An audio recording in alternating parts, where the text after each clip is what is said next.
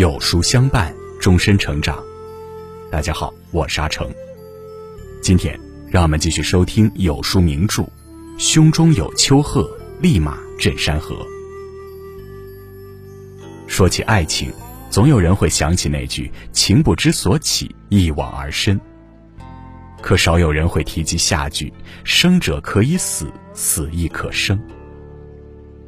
其实这两句话出自一部戏剧作品的题记，拆分来品读，说的是情至极致的美好；连起来理解，则是在勾勒一个感人的故事。根据这个故事创作而成的戏曲，名为《牡丹亭》，作者正是有“东方莎士比亚”之称的明代剧作家汤显祖。如果你喜欢今天的分享，不妨在文末右下角点再看。一，人间情，利禄名，都如梦。汤显祖一生中最得意的事情就是会做梦。一梦牡丹亭，二梦紫钗记，说的是爱情；三梦邯郸记，四梦南柯记，讲的是功名。凭着《临川四梦》这四大剧本，汤显祖再遇史册。可若说哪一梦最好，还是当属《牡丹亭》。明代戏曲评论家沈德福在《故曲杂谈》中谈到，《牡丹亭梦》一出，家传户送，即令西厢减价。就连汤显祖自己也曾说：“一生似梦，得意处唯在牡丹。”那么，《牡丹亭》到底好在哪里呢？至于普通观众，大多被爱情感动；至于知识分子，则沉醉于精妙的艺术表现；至于思想大家，又能看到反封建束缚的高远利益；而至于汤显祖自己，大概是终于放下的放松，以及找到了理想天地的欣喜。其实，爱情虽然是《牡丹亭》的主题，但它更像是汤显祖用来表达自己理想的工具。毕竟，汤显祖辞官后埋头创作，完成《牡丹亭》时已经年近五十。年纪大了，也看透了世态炎凉，可是心中的热血还未冷。因此，汤显祖戏剧中的爱情都是唯美的，而爱情中升华出的精神与品质，立意极高，使得他的作品世界闻名。于是，《牡丹亭》的男主角柳梦梅虽然也是书生，可是并不文弱。也很专情。柳梦梅正义勇敢，不畏强暴。他不仅冒死开了杜丽娘的棺，还敢在金銮殿上嘲笑岳父杜宝。而杜宝本身也是个矛盾的集合体，他既是一个完美的官员，却也是一个失败的家长。一方面，通过赞颂杜宝的文治武功，汤显祖满足了自己对一个好官的所有幻想。另一方面，杜宝即便再爱女儿杜丽娘，可是因为女儿违反了封建礼制，又逼她去死。这是汤显祖在表达对落后道德观念的批判。那么，杜丽娘又是一个什么样的形象呢？汤显祖在题词中说：“如杜丽娘者，乃可谓之有情人耳。”正是因为诸多有血有肉的戏中人物，让《牡丹亭》除了爱情以外，还表达了更多深刻的含义。有对青年热血的认可，对清廉好官的期盼，对封建礼教的批判，也有对弱女子情深意重的赞美。这就是汤显祖对人间极致的幻想，可也只有在戏剧的世界里才能实现。也许汤显祖对现实有多失望。他的作品就有多快意，只叹无论结局多么完美，终究只是一场梦。二以笔为剑，行侠仗义。其实汤显祖一开始对功名是很有兴趣的，毕竟他生于书香门第，祖上数代都素有闻名，自幼师从名师，饱受儒家入世思想熏陶，希望能为国效力。在起跑线上已经领先一步不说，汤显祖自身的实力也很能打。他十二岁能作诗，二十一岁中举人，才学远超同济。可以说，只要没什么意外，凭汤显祖的才能，一定可以出人头地。张居正想拉拢他，许以功名利禄，只求汤显祖能配合演戏，好让张居正安排几个儿子考中进士。但汤显祖自有一股傲气，不愿向官场上这股歪风邪气低头，于是他被权臣记恨算计，数次在科考中折戟。即便如此，汤显祖也从未屈服，就这么熬到了三十四岁，他才以很低的名次艰难考取进士，在清水衙门当上一个小官。不过，对汤显祖来说，官位高低与品格优劣画不上等号。既然读了圣贤书，就得干点刚正的事儿。在万历十九年，汤显祖递上了轰动一时的《论辅臣科臣书》，这让他早在创作《临川四猛》之前就闻名于天下。可以说，汤显祖之所以会在明史里占有一席之地，跟这篇书文有很大的关系。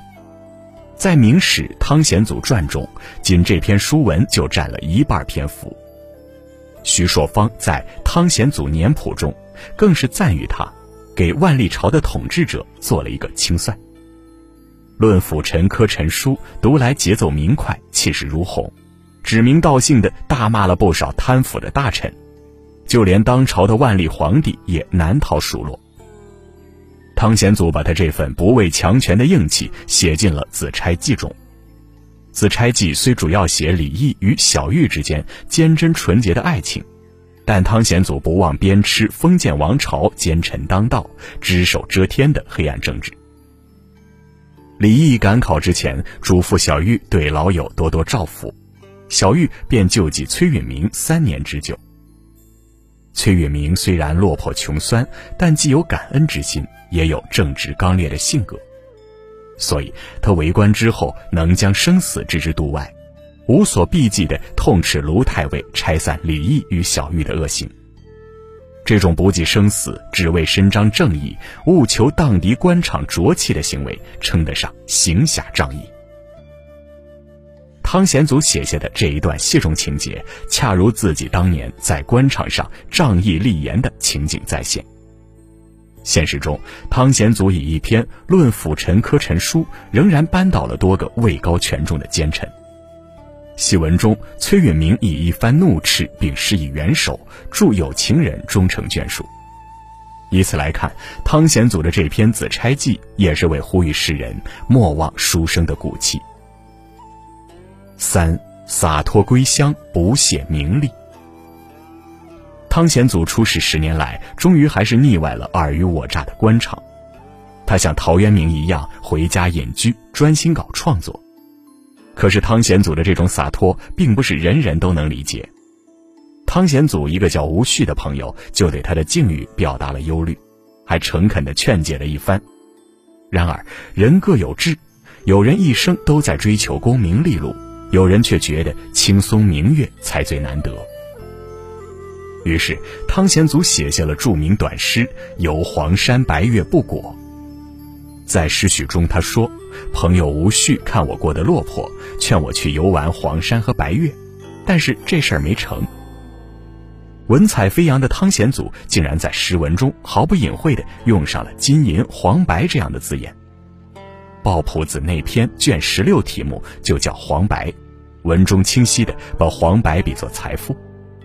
现代学者对这首诗的解读，也都认为汤显祖就是要从一开始就揭露铜锈之气，然后陡然一转，以那句流传至今的名句“一生痴绝处，无梦到徽州”来言明自己实在不想沾染那些铜锈味，所以一辈子也不会去。不屑与追名逐利之人为伍，正是汤显祖高洁的品格。可这样淡泊名利的理念与当时的大环境格格不入，汤显祖没去过上理想的生活，只能把心中所想寄情于戏剧。他的《临川思梦》中满是玄幻气息的邯郸记，对名利的态度表达的最是鲜明。戏中说，吕洞宾发现有个叫卢生的人很有仙缘，准备去渡他。可是见了这个卢生，吕洞宾却发现他尘心未了，就施法让他做了一场大梦。卢生在梦中婚姻和美，高中状元，出将入相，经历坎坷之后，最终位极人臣。然而任你位高权重、富可敌国，也免不了一死。卢生在梦中寿终之时，也是在现实里醒来之时，他这才从吕洞宾处得知，妻儿名利都是一场大梦，而那入睡前煮上的黄粱米饭都还没有熟呢。经此一梦，卢生醒悟到自己追求的功名利禄不过都是一场大梦，就随吕洞宾入了仙门。邯郸记的情节并不复杂，却充分融入了汤显祖的理念。他自己曾这么评价临川四梦：因情成梦，因梦成戏。情在邯郸记中的归属就在于人生态度。以中国文学史为代表的一众研究资料认为，汤显祖用仙做主题，是在表达对现实社会的不满和否定。也就是说，只有仙家的世界才是理想国。在这样的主基调下，卢生梦中那跌宕起伏的人生、轰轰烈烈的事业，都显得虚幻又可笑。既然世界都毫无意义，人们的追求也没有意义，那么与这些人一起争名逐利，又是为何呢？这样的质问和呐喊，正是《邯郸记》的主旨，也是汤显祖的人生理念。可是世人皆醉，汤显祖也只有独善其身，方才能。不染于泥。汤显祖带着才华而来，留下佳作而去。他与命运宵小斗争了大半生，也唯有在晚年时期过上了真正想要的人生。可以说，时代对他充满了恶意，却也以另一种方式成就了他。屡遭算计，仕途坎坷，最终归隐家乡的汤显祖，肯定也曾不甘愤懑。可当他建立了自己的理想国，在文学的世界里自在遨游时，内心充满了平和。不过，就像他那充满了戏剧性的临川四梦，谁又能说清人生如梦，还是戏如人生呢？